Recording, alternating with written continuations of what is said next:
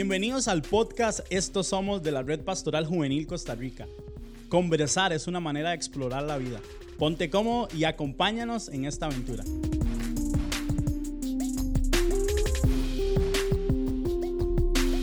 Bienvenidos eh, a todos a este episodio, un episodio más de este podcast Estos Somos de la Red Pastoral Juvenil Costa Rica. Estamos muy emocionados Em, y en este episodio vamos a hablar sobre un tema que, bueno, ha estado transformando eh, la cultura, la, la, visión de muchas iglesias y de muchas personas.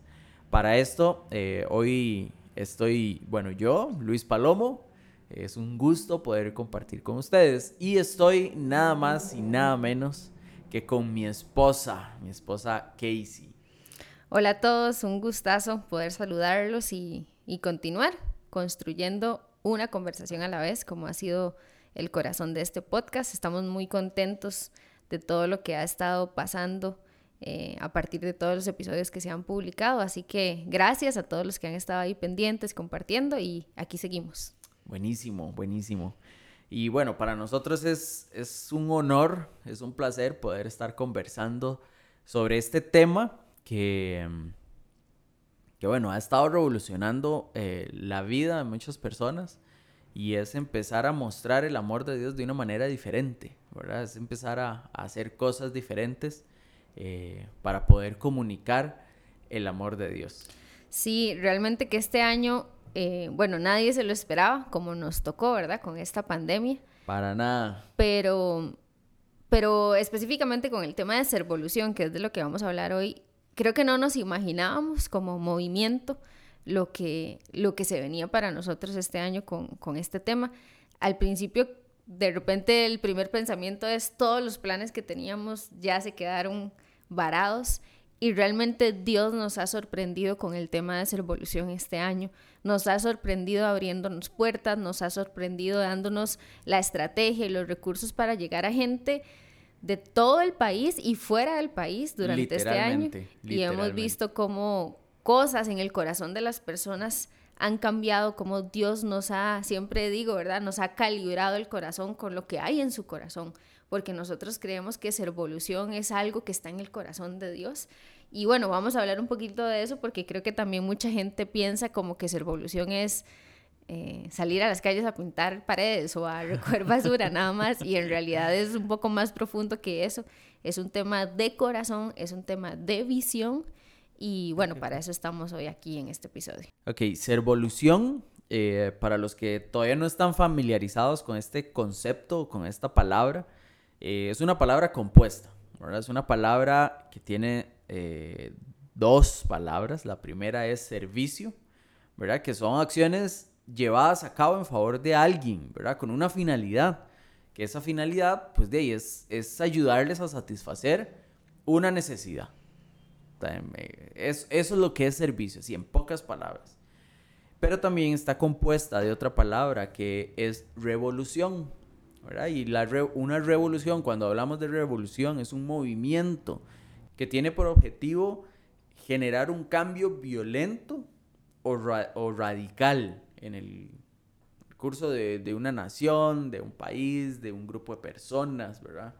Entonces, si nosotros juntamos esas dos palabras, lo que es servicio y revolución, entonces tenemos revolución y el concepto como tal es, y esto lo hemos, eh, lo decimos y lo repetimos y en las capacitaciones siempre repasamos esto, ¿verdad? Y es que servolución es un cambio significativo en el curso de la historia de una persona provocado por simples actos de amabilidad para la gloria de Dios. Y algo también muy importante aquí es que cada uno de estos actos de amabilidad, y ahorita vamos a detallar un poco más eso, pero cada uno de estos actos de amabilidad están eh, provocados sin esperar absolutamente nada cambio. Exacto, exacto. Qué chiva ese, ese concepto de servolución.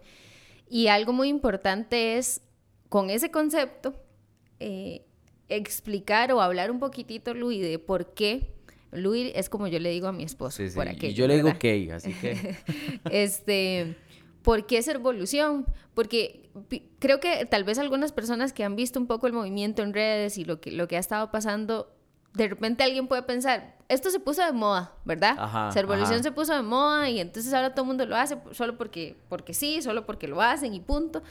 Y creo que es importante partir de ese concepto para hablar de por qué ser evolución y nosotros creemos que en Dios no hay casualidades y creo que no es casualidad que en el año pandémico, ¿verdad? Que hmm. nos ha tocado vivir, justo es cuando nosotros, sin saberlo, desde el año pasado, en octubre, noviembre, incluso todo el año pasado, todo 2019, habíamos estado trabajando en todo el material sin saber que el año en el que nos iba a tocar poner en práctica todo esto eh, iba a ser un año con esta particularidad. Entonces creo que eso no es casualidad y eso nos puede dar pie para explicar un poco por qué es evolución. Y es porque al fin y al cabo nosotros creemos que Dios está interesado en las personas.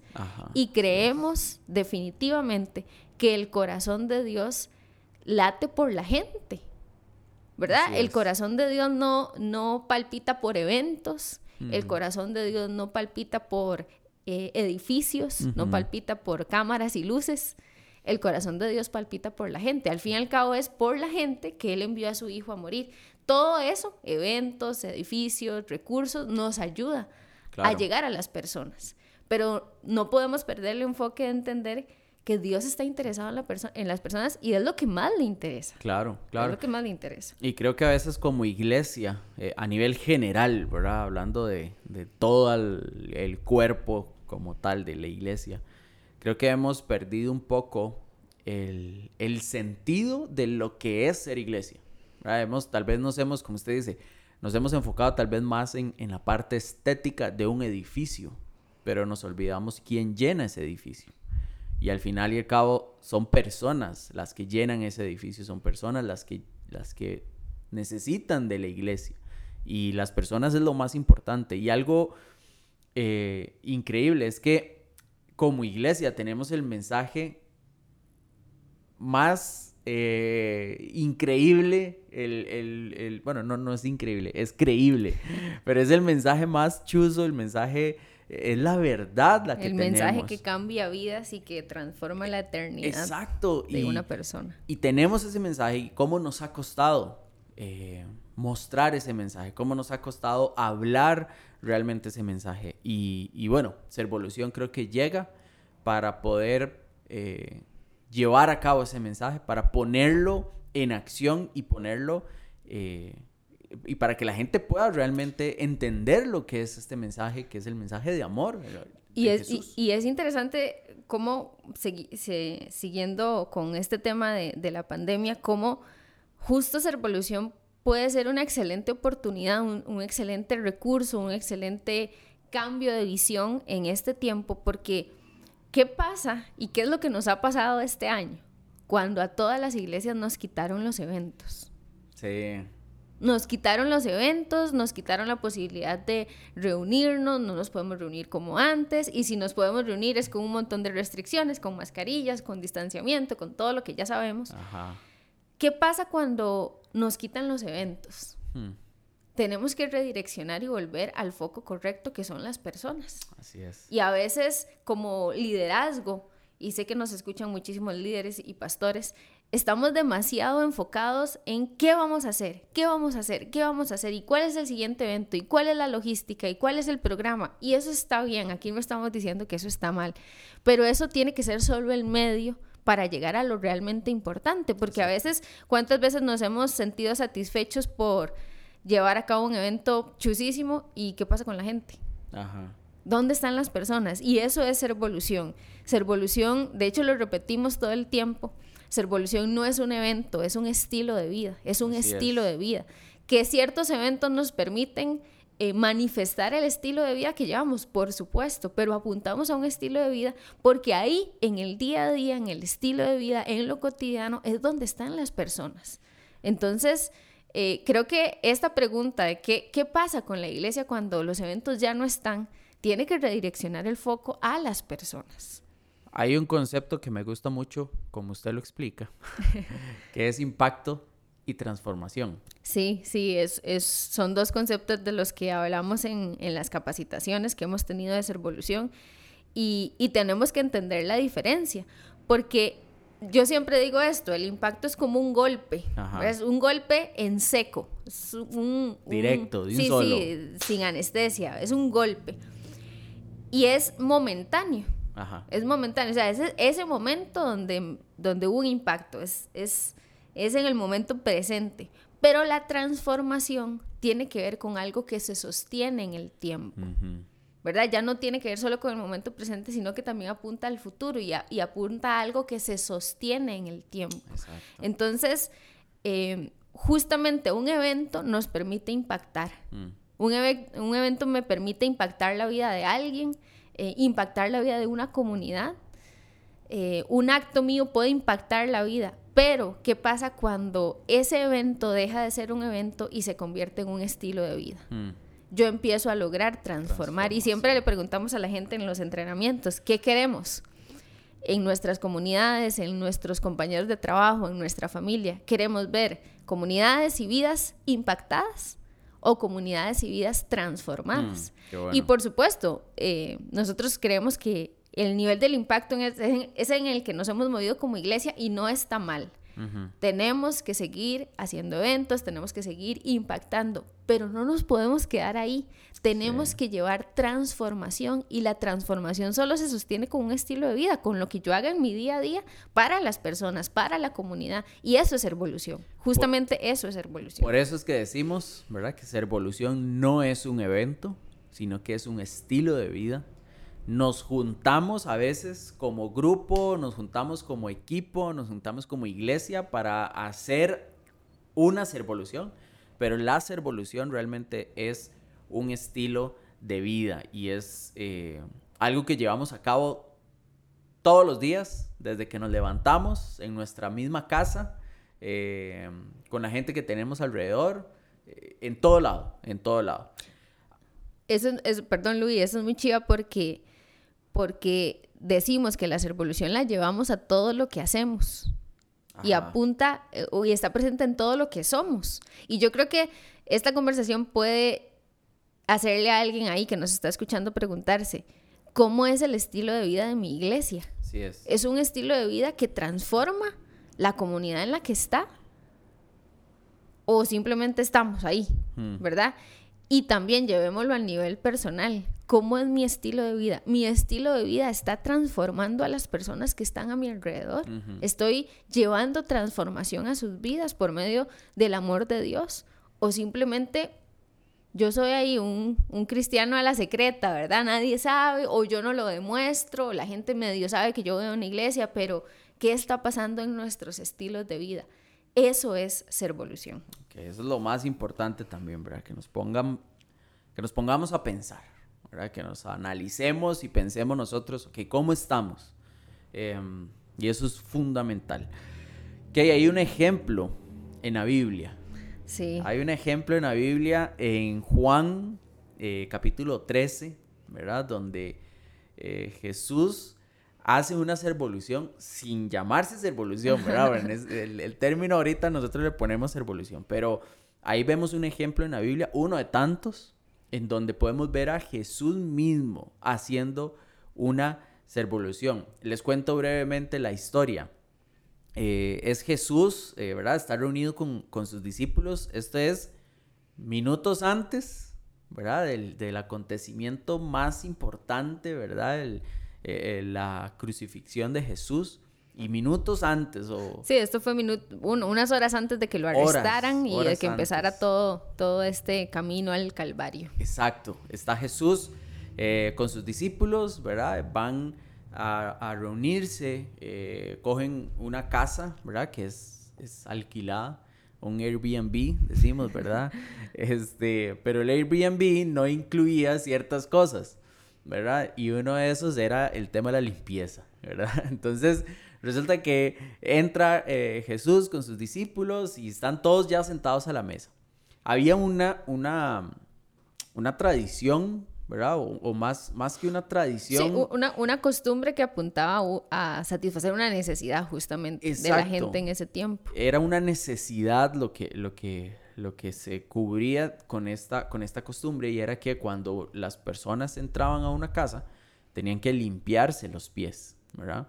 Eh, siempre decimos, imagínense los pies de los discípulos, los de Jesús caminando por desiertos, ¿verdad? Ellos no tenían tenis cerradas como las teníamos como las tenemos ahora, ¿verdad? Este, ellos andaban ahí en chanclas, como decimos, o en, en sí, en chancletas.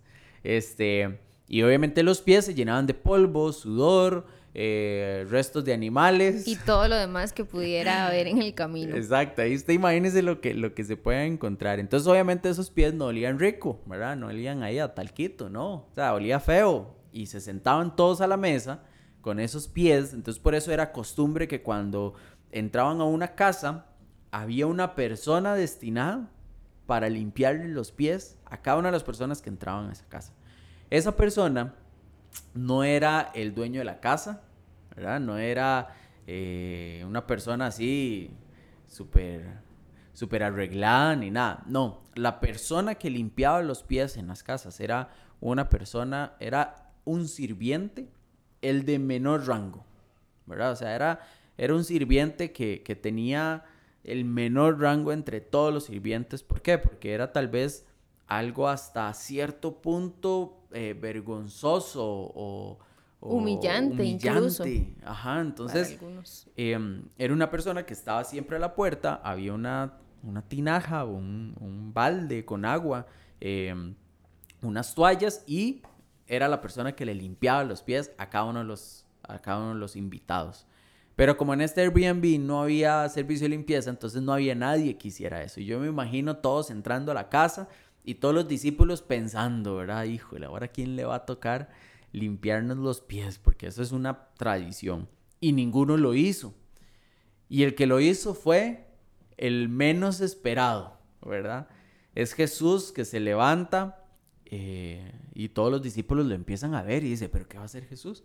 Coge una toalla, coge el balde y empieza a limpiarle los pies a los discípulos. Imagínense esa escena. O sea, incluso Pedro, ¿verdad? La reacción de Pedro fue, fue increíble. Fue Pedro diciendo, Pedro ofendido, diciendo, Jesús, pero ¿qué le pasa? ¿Cómo usted me va a limpiar los pies a mí? Jamás. Y Jesús le dice, le dice, ay, mi chiquito, ¿verdad? Ay, Pedrito, es que usted no entiende lo que estoy a punto de hacer, ¿verdad? Es necesario que le lave los pies. Y, y ahí empieza Jesús a decirle. Luego Pedro le pide hasta que lo bañe, ¿verdad? Él sí, no, entonces láveme, láveme sí, la que lo cabeza. Bañe, que lo bañe todo. Sí, sí, sí, láveme todo. Entonces, ¿verdad? Y, y, y, Jesús continúa lavándole los pies uno a uno, a cada uno de sus discípulos. Y le lava los pies incluso al, al... A Judas. Al menos pensado, a Judas, a ese que Jesús ya sabía que lo iba a traicionar, a esa persona que Jesús ya sabía que, que le iba a jugar en contra. Aún así Jesús le lava los pies a Judas y termina de lavarle los pies a Judas. Y en esa, eh, a todos los discípulos, perdón, y en esa, en esta historia nosotros podemos ver eh, cómo Jesús hace una servolución. Y hay varios puntos que queremos ir recapitulando de esta historia. Igual usted la puede leer después, pero hay varios puntos que queremos eh, recalcar en este, en este podcast. Sí, es que en realidad la vida de Jesús, toda es una revolución, ¿verdad? O sea, lo, lo, vemos y es justamente lo que hablábamos hace unos minutos. Es, fue su estilo de vida. O sea, Jesús no convocó un evento. Jesús no convocó ahí para lavarle los pies. Era en algo cotidiano. Así es. En el estilo de vida. En el Por día eso a día. tenemos que preguntarnos, ¿qué hago yo en mi día a día? ¿Cómo es mi estilo de vida? Es un estilo de vida que apunta a mostrar el interés por la gente.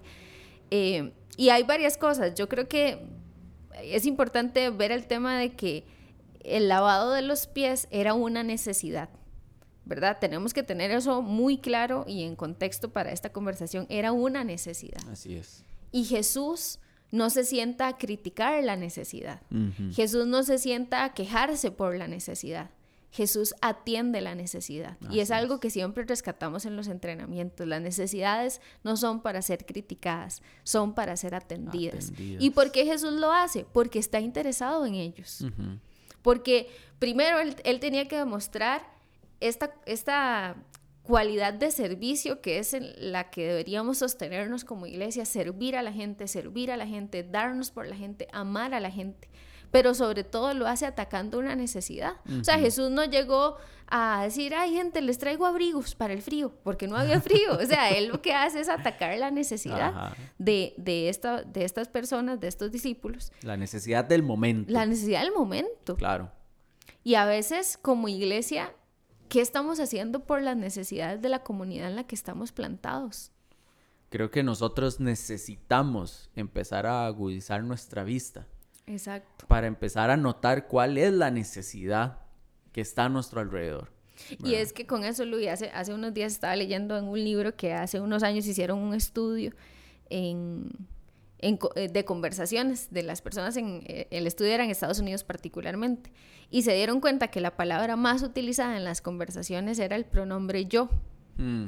¿Verdad? Las personas hablan de sus necesidades. Ah. Yo estoy diseñada o, yo estoy, no diseñada, yo estoy casi programada por la cultura de este mundo para ver mis necesidades. Ver solo para adentro. Exacto, lo que yo necesito, qué me hace falta a mí.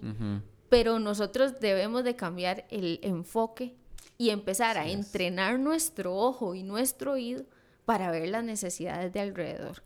Y aquí es algo muy importante y queremos decírselo a todos los pastores o líderes que nos estén escuchando el lugar donde está sembrada tu iglesia, plantada tu iglesia, no es casualidad. Mm, así es. Ese es el lugar que Dios eligió para que puedan como iglesia florecer allí. Así es. ¿Verdad? Como, como aquel texto de Jeremías cuando le dice al pueblo que estaba en cautiverio y habían sido llevados esclavos y estaban esperando la respuesta de Dios, diciendo Dios, sácanos de aquí. Y la respuesta de Dios por medio del profeta Jeremías es, hagan planes para quedarse gente, porque ese es el lugar donde yo los llevé para que florecieran. Y, y quizá nos escuche alguien que diga, pero es que usted no sabe en el lugar donde está mi iglesia. ¿Qué dice? Es que usted no sabe la familia en la que a mí me tocó nacer. Es que usted no sabe el trabajo en el que yo estoy. El ambiente ahí es horrible. ¡Ey!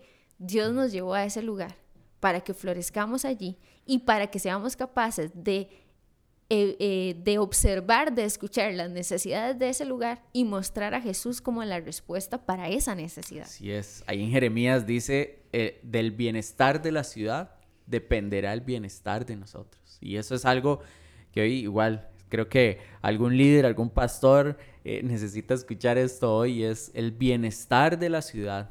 Del bienestar de esa ciudad va a depender el bienestar de ustedes. Y creo que es necesario que como iglesia empecemos a buscar esas necesidades, empezar a buscar cuál es, qué es lo que nuestra comunidad está necesitando para poder atacar esa necesidad. Eh, hay una frase que nosotros siempre decimos, ¿verdad? Y es que Jesús estuvo dispuesto a hacer lo que sea, cuando, sea, con el objetivo de mostrar amor. Ese era el objetivo de, Jesús, mostrar amor. Y estuvo dispuesto a hacer lo que sea y cuando sea. Podemos leer todos los evangelios y vamos a ver a un Jesús dispuesto siempre a hacer lo que sea, cuando sea. Entonces, ese es el, primer punto. Y también otra cosa que vemos ahí es, eh, siguiendo con esta línea de que Jesús está interesado en ellos, ¿qué aprendemos acá? Que nosotros tenemos que ocuparnos de las personas. Mm. Y Dios se va a ocupar de nuestras iglesias. Así es. Y creo, Luis, que esto es demasiado pertinente para este tiempo, mm. porque todos, todos, o sea, me atrevo a decir casi que así, con toda la seguridad, que todos los que estamos involucrados en liderazgo en la iglesia durante este tiempo hemos pensado, ¿qué hacemos con la iglesia? Ah, claro. O sea, ¿cómo hacemos, Un gran signo de pregunta. Ajá, y, y, hacemos reuniones y conversamos y tiramos ideas. Y creo que, que Dios está interesado en que aprovechemos este tiempo donde no podemos hacer eventos para que nos ocupemos de las personas y Él se va a ocupar de nuestra iglesia. Así es. Él se va a ocupar de las necesidades que nuestras iglesias puedan tener. Eh, y eso es justamente lo que hizo Jesús, porque Jesús, que es otra de las cosas que podemos rescatar, no estaba interesado ahí en ese momento en rescatar o hacer notar su ministerio, su nombre, su importancia. No, Él se humilló.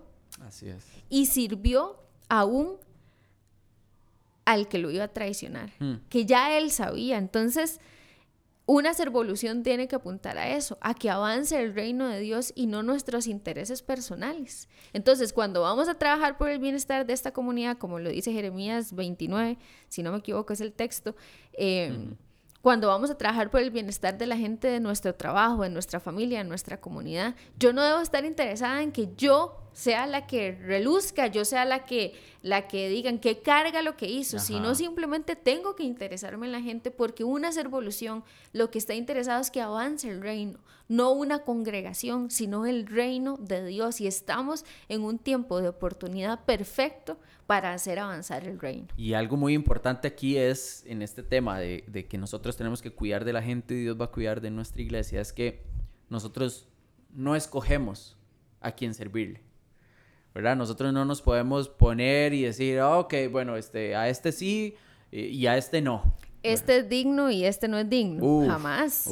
¿verdad? Y Jesús en este ejemplo lo que nos muestra es, e, Él dignificó a todos sus discípulos, aún hasta el que lo iba a traicionar. Sí, nosotros no nos imaginamos a Jesús diciendo, venga a usted y usted, y cuando llegó a Judas dijo, no, usted no. Sí, sí, usted no, usted va jalando, no. usted me va a traicionar, no.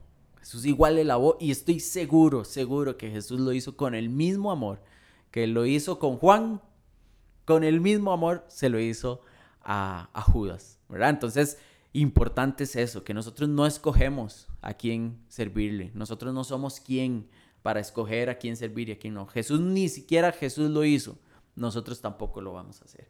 Entonces es un punto importante. Ocupémonos de cuidar de la gente y Dios va a cuidar de nuestra iglesia. Otro punto fundamental y es que la meta de la servolución es hacer avanzar el reino, no solo mi iglesia. Exacto, es lo, que, ah. lo que estábamos conversando ahora. A veces estamos demasiado preocupados porque un nombre de una persona o, o... o... porque la gente vaya a mi iglesia. Ajá. ¿Verdad? O sea, yo voy y le entrego desayuno, pero el domingo lo quiero ver, ¿verdad? Congregado o conectado, ¿verdad? Porque ahora nos conectamos eh, en mi iglesia o cosas así, ¿verdad? Y está bien querer que la gente pueda encontrar un lugar, pero el punto es, ¿me voy a enojar si elige otra congregación? Mm. Porque si eso me molesta, entonces el foco no estaba en que esa persona encontrara salvación, sino en que me llenara un campo más, que me llenara una silla más. Y por eso, aquí no estamos diciendo que, que, está mal traer gente a nuestras iglesias, jamás, pero que la intención de nuestro corazón sea la correcta, o sea, que esa persona pueda encontrarse con Jesús. Hacer avanzar el reino. Hacer avanzar el reino y siempre lo decimos, que las intenciones de nuestro corazón cuentan. Tal vez hacemos la misma acción, pero con una intención eh, diferente. Y eso va a marcar la diferencia en la persona. Y por último, nos encanta rescatar de esta historia que la servolución nos debe recordar que Dios es el protagonista y no nosotros. Mm. El que se tiene que llevar todos los aplausos con un acto de servicio tuyo es Dios, ¿verdad? Cuando, para las personas que nos están escuchando, cuando le haces un favor al vecino, cuando le muestres el amor a alguien en la iglesia o en la comunidad o en el trabajo o en el cole o en la U, todo eso lo estás haciendo para que sea Dios el que, el que se lleve todos los aplausos, para que la gloria sea para Él y para que todo lo que hagamos, que es una de nuestras bases de liderazgo aquí en la Red Pastoral Juvenil, apunte a Jesús. Todo que todo apunte a Él y a veces ese es el tema con el servicio, ese es el tema con el hacer iglesia. Estamos buscando que apunte a nosotros, estamos buscando que, que digan que qué carga lo que hicimos, qué carga como resolvimos, qué carga como, como inventamos o como llevamos a cabo esta actividad y se nos olvida que todo tiene que apuntar a Él. Y eso es evolución. Eso es ser evolución. Ese es el nombre que tiene que, que sobresalir no el nombre de una iglesia, no el nombre de una persona, no el nombre de nadie más, es el nombre de Jesús el que tiene que ser el protagonista y entender de que eh, nosotros estamos solo para alistar a la novia. Exacto. El novio es él y él se va a encontrar con su novia. No somos nosotros quienes tenemos que robar la atención de la novia. Tenemos que apuntar siempre a la novia, que es la iglesia, hacia eh, Jesús, que es el, novio. Y yo creo que Luis, aquí queda claro que, que bueno, que entonces evolución no es ir a pintar paredes, ¿verdad? Así es. Ni ir a recoger basura. Todo eso lo podemos hacer, pero con estos principios. Si estos principios no están de base, si, si esto no lo tenemos en el corazón, pues podremos hacer, pintar mil paredes y recoger kilos y kilos de basura, pero, pero lo que buscamos, que es que la gente se pueda encontrar con el Señor por medio de lo que nosotros podamos hacer con sencillos actos, entonces no lo vamos a conseguir si no tenemos esto en nuestro corazón. Así es, así es. Por eso es importante siempre calibrar el corazón, por eso es importante que podamos apuntar primero a esto, ¿verdad? Antes de ir y hacer y hacer. No, primero lo que hay dentro, primero el corazón. Y simplemente quiero cerrar con, con esto que dice Jesús Juan 13 eh, en la historia que les estábamos contando. Jesús en un momento les dice, hey, les di mi ejemplo para que lo sigan, hagan lo mismo que yo he hecho con ustedes. Es Jesús invitándonos a hacer lo mismo que él, que él, que él hizo. Y lo que él hizo fue servir a la gente con amor, mostrar el amor del Padre a los demás, sin importar quién sea, y siempre levantar el nombre de Jesús. En el sentido simbólico, lo que tenemos que hacer es ir a lavarle los pies a la gente. Así es y aún lavarle los pies a ese que nos va a traicionar o que ya nos traicionó. Nos toca lavarle los pies a las personas. Así es, así es. Muchas gracias por acompañarnos en este, en este episodio más de este podcast. Estamos muy emocionados, muy contentos. Compártanlo, siéntense con sus equipos de trabajo, escuchen este material, tengan conversaciones. Creemos que en las conversaciones es donde podemos construir y y creemos que ustedes pueden sacar mucho eh, de estas conversaciones, así que los invitamos a que compartan esto, siéntense con sus equipos a escuchar esto, conversen, tengan una mesa ahí de discusión y, y síganos escuchando. Vamos a estar sacando cada vez más episodios y pronto viene una segunda parte de lo que es ser evolución. Así que... Así es, muchas gracias por prestarnos su atención estos minutos. Un abrazo para todos y nos escuchamos en el próximo episodio.